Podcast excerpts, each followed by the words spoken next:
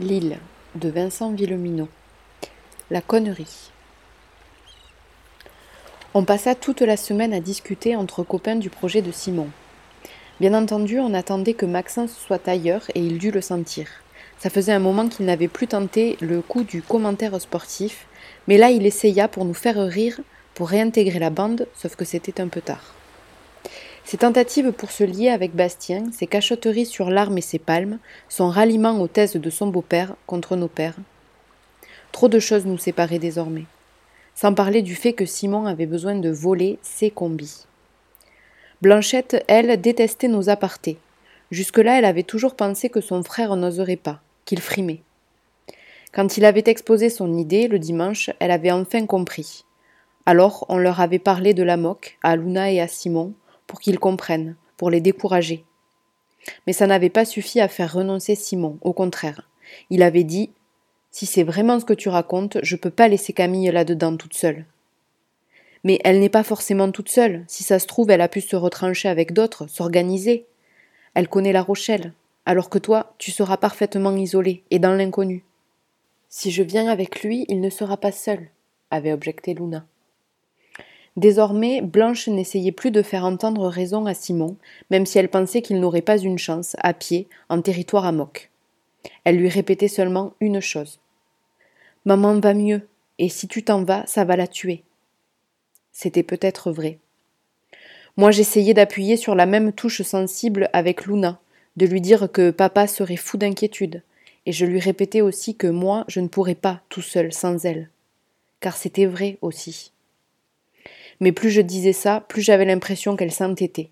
Elle me répondait Tu vois, si je ne fais pas ça, j'aurai l'impression qu'on s'habitue, qu'on se résigne, pour Jean. Tu dis toi-même que tu pourrais pas supporter sans moi. Ben, sans lui, c'est pareil. Et ce n'était pas faux non plus. Simon n'en était déjà plus là. Il réfléchissait aux détails de son plan. Il avait prévu qu'il se cache un soir dans la forêt afin de partir de Coupe-Don en profitant d'une marée basse. Ça rétrécissait le chenal à traverser. Il leur faudrait une lune suffisante pour pouvoir se diriger, faute de lumière sur le continent. Du coup, il fallait aussi parier sur un relâchement de la vigilance des patrouilles pour réussir à gagner le large. Ensuite, même s'ils étaient repérés par le zodiaque ou la barque, on se satisferait de les voir s'éloigner. Simon ne doutait pas qu'ils réussiraient la traversée. C'étaient tous les deux d'excellents nageurs, Luna encore meilleure que lui. Les courants n'étaient pas si terribles, du moins dans ce sens-là, il suffirait de se laisser porter vers le nord. Les palmes leur permettraient d'aller vite et les combis d'éviter l'hypothermie. Et à marée basse, le fort d'Aîné n'était qu'à trois kilomètres. Trop large et trop étroite, la mer, je l'ai dit. Mais ensuite, toutes les questions n'étaient pas réglées après ça. Pas question d'évoluer là-bas en slip ou en combi. Comment emporter des fringues et des chaussures sèches? Il fallait prévoir aussi des vivres, de l'eau, Remonter à pied jusqu'à La Rochelle prendrait au moins une journée, peut-être davantage en évitant les villes. On ne pouvait pas compter trouver de quoi se nourrir après cinq ou six semaines de chaos là-bas. Hugo résolut ces questions en revenant le mercredi aux cabanes avec deux bidons étanches, de ceux qu'utilisent les nageurs de longue distance ou les kayakistes en randonnée. T'as trouvé ça où? demandai-je. Chez les Desjardins. C'est le seul endroit où on avait une chance d'en trouver. Personne n'a touché aux affaires de de Mathieu et de ses amis. On le regarda, éberlué. Simon lâcha le bidon qu'Hugo venait de lui tendre comme s'il était infecté, contagieux. T'es. t'es allé là-bas Ben ouais, t'avais un problème, je t'apporte la. la solution.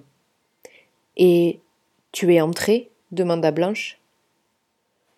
Non, je voulais pas vraiment voir le sang, tout ça.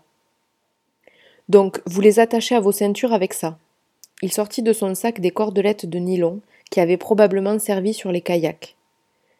Ça va vous ralentir un peu et vous rendre repérable, mais c'est la meilleure euh, solution, oui, vraiment. Mais on n'en revenait toujours pas. Tu sais ce que j'en pense, ajouta-t-il, c'est une connerie. Il se tourna vers Luna. Une vraie. Ses yeux suppliaient.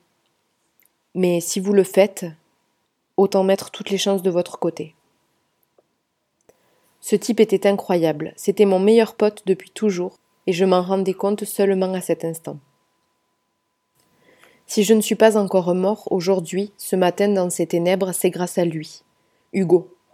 Tant de fois je lui ai dit en rigolant Tu nous sauves la vie après qu'il nous avait tirés d'une grosse embrouille. Mais là, tout à l'heure, c'est ce qu'il a fait, vraiment. Il nous a sauvés. Quand Bastien a tiré sur Simon, qu'il l'a raté, que je suis tombée par terre, ma jambe cédant sous moi, que j'ai senti la douleur fulgurante à ma hanche après la dérobade comme un flash blanc, avant même de comprendre que j'étais touchée, j'ai entendu mon pote crier mon prénom. La fumée s'est dissipée. Bastien a de nouveau braqué l'arme, surpris que Simon soit encore debout, et Hugo s'est jeté sur lui. Ils se sont battus quelques instants. Je n'ai pas eu le temps de voir son visage, le visage de mon pote, mais je pense qu'il avait la lueur dans le regard, lui aussi. Hugo. La lueur de meurtre. Tant de fois il s'était retenu de régler son compte au grand con, au mec qui avait agressé sa sœur. Là, il allait le crever. C'est ce qu'il rugissait. C'est ça qui nous a sauvés, Blanche et moi, les secondes, la minute qu'il nous a offerte. Moi, j'étais par terre, ça poissait sous ma main, j'avais si mal, je saignais. Blanche s'est précipitée vers moi, paniquée, si pâle. Peut-être qu'elle s'apprêtait à ouvrir mes vêtements pour voir à quel point j'étais touchée. Peut-être qu'elle allait s'évanouir. Et puis il y a eu le deuxième coup de feu et comme je regardais vers eux à cet instant, j'ai vu le corps d'Hugo tressauter, soulevé brièvement par l'impact. C'était un petit calibre. Je n'ai pas vu le trou de sortie dans son dos. Et mon pote a hurlé, de rage ou de douleur, ou les deux. Mais ensuite il s'est encore battu. Il a continué de s'accrocher à Bastien, à lui griffer le visage, à essayer de l'étrangler, de le lacérer, je pense. Je sais pas. Il criait Barrez-vous Il criait Je vais te tuer j'ai cru qu'il s'en sortirait.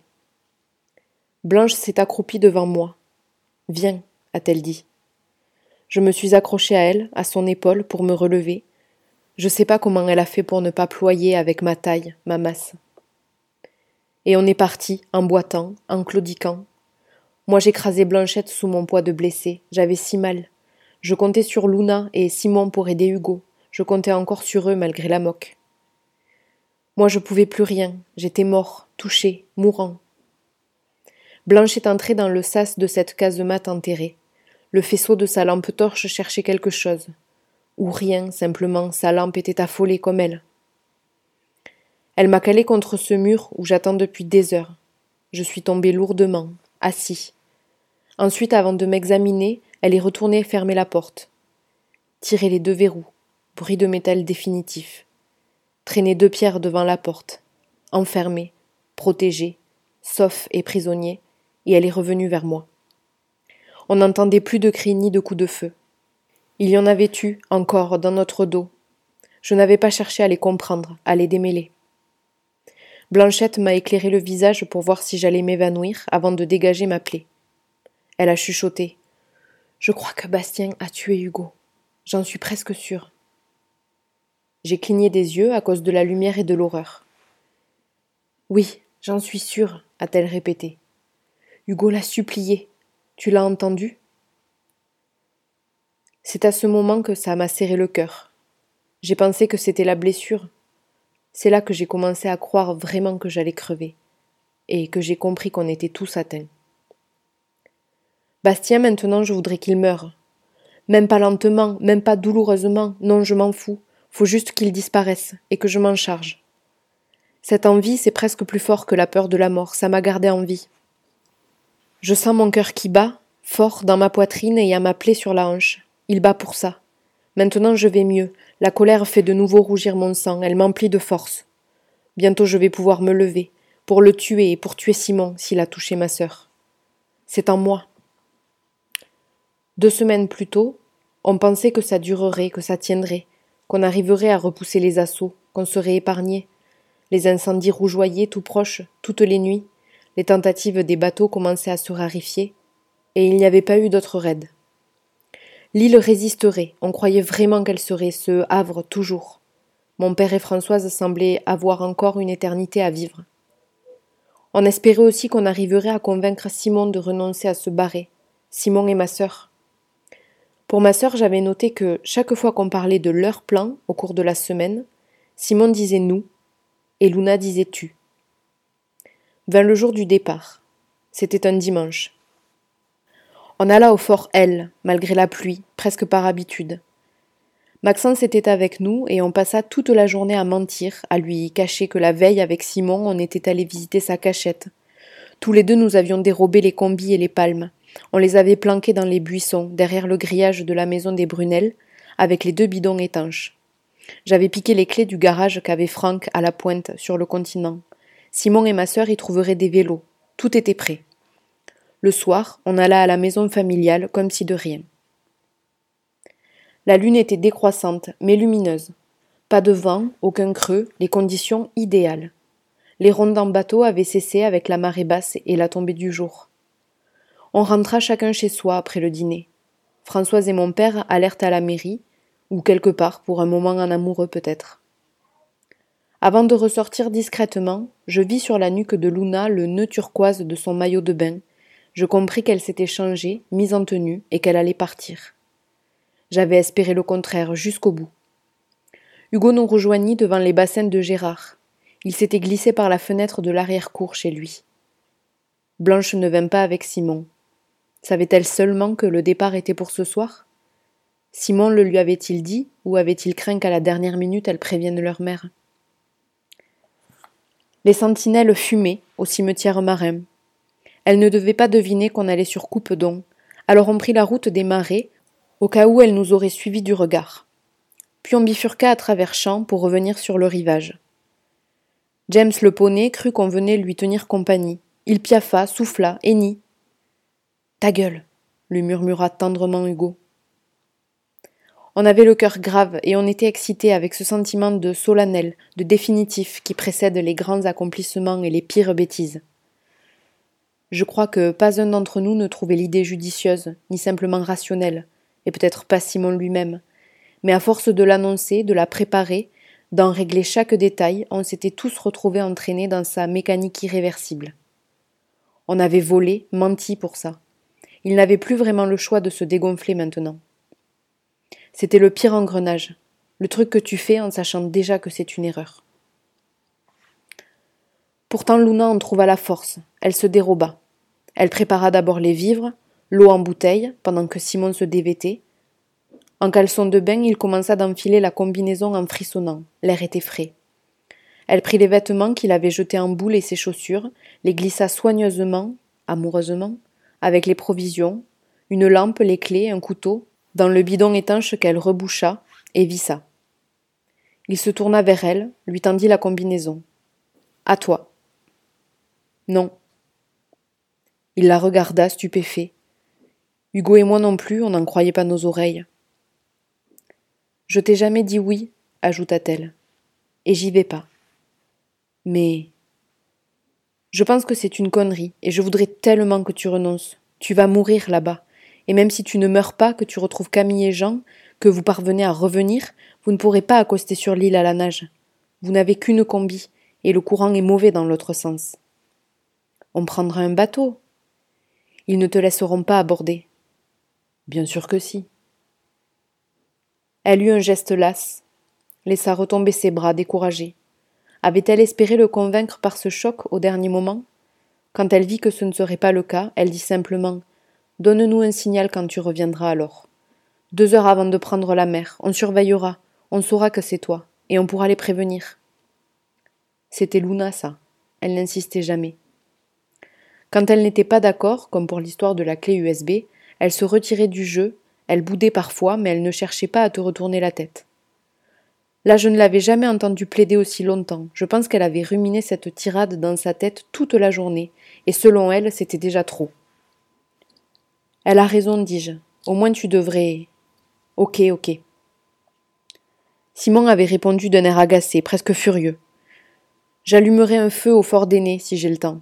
Il n'y en a jamais eu, vous saurez. Il s'assit, enfila une palme, puis l'autre. Quand il se releva, il avait la démarche d'un canard un peu ridicule. Il n'avait pas encore passé la capuche de sa combi. Tu m'embrasses? Luna hocha la tête. Ils se firent un baiser rapide, le premier que je les voyais échanger, l'avant-dernier qu'ils auraient, je crois, avant la tuerie. Ensuite, on regarda notre copain descendre sur le sable et avancer quelques mètres tel un manchot sous la lune. Très vite, il retira ses palmes, parce que la distance qu'il avait à parcourir était longue avec la marée basse. Il les glissa sous son bras. Le bidon étanche qu'il avait noué à sa ceinture traînait derrière lui comme une queue. Puis on le vit atteindre les vagues, dont on devinait l'écume blanche, assez loin. Se rasseoir, remettre ses accessoires, et plonger dans la mer. On crut distinguer un moment sa tête, point noir sur la masse noire et mouvante du pertuis. On voyait son bidon flottant. Ensuite, on perdit ça aussi. Un peu plus tard, on entendit une ronde des sentinelles. Selon ses calculs, Simon en avait pour trois quarts d'heure, peut-être, avec les courants. On attendrait tout ce temps, assis là, même s'il ne pouvait pas nous donner une preuve de vie de l'autre côté. Quand on rentra après Joly, on alla cogner à la fenêtre de Blanche pour la prévenir. Elle nous guettait, en fait, probablement, parce qu'elle ouvrit aussitôt. Ça y est? demanda-t-elle. Oui, il est parti. Tout seul, constata-t-elle. Elle s'était tournée vers Luna, elle ajouta. Tu as bien fait. C'est dégueulasse, mais tu as eu raison. Moi je pensais à la ficelle turquoise sur la nuque de ma sœur. Jusqu'au bout elle avait hésité. Et oui, finalement elle avait bien fait. On se coucha. Papa et Françoise n'étaient pas rentrés. Quand ma sœur me rejoignit dans l'obscurité après un passage à la salle de bain, elle s'allongea dans son lit, demanda d'une petite voix. Tu trouves que je suis dégueulasse Non, dis-je. Honnêtement, je n'en savais rien.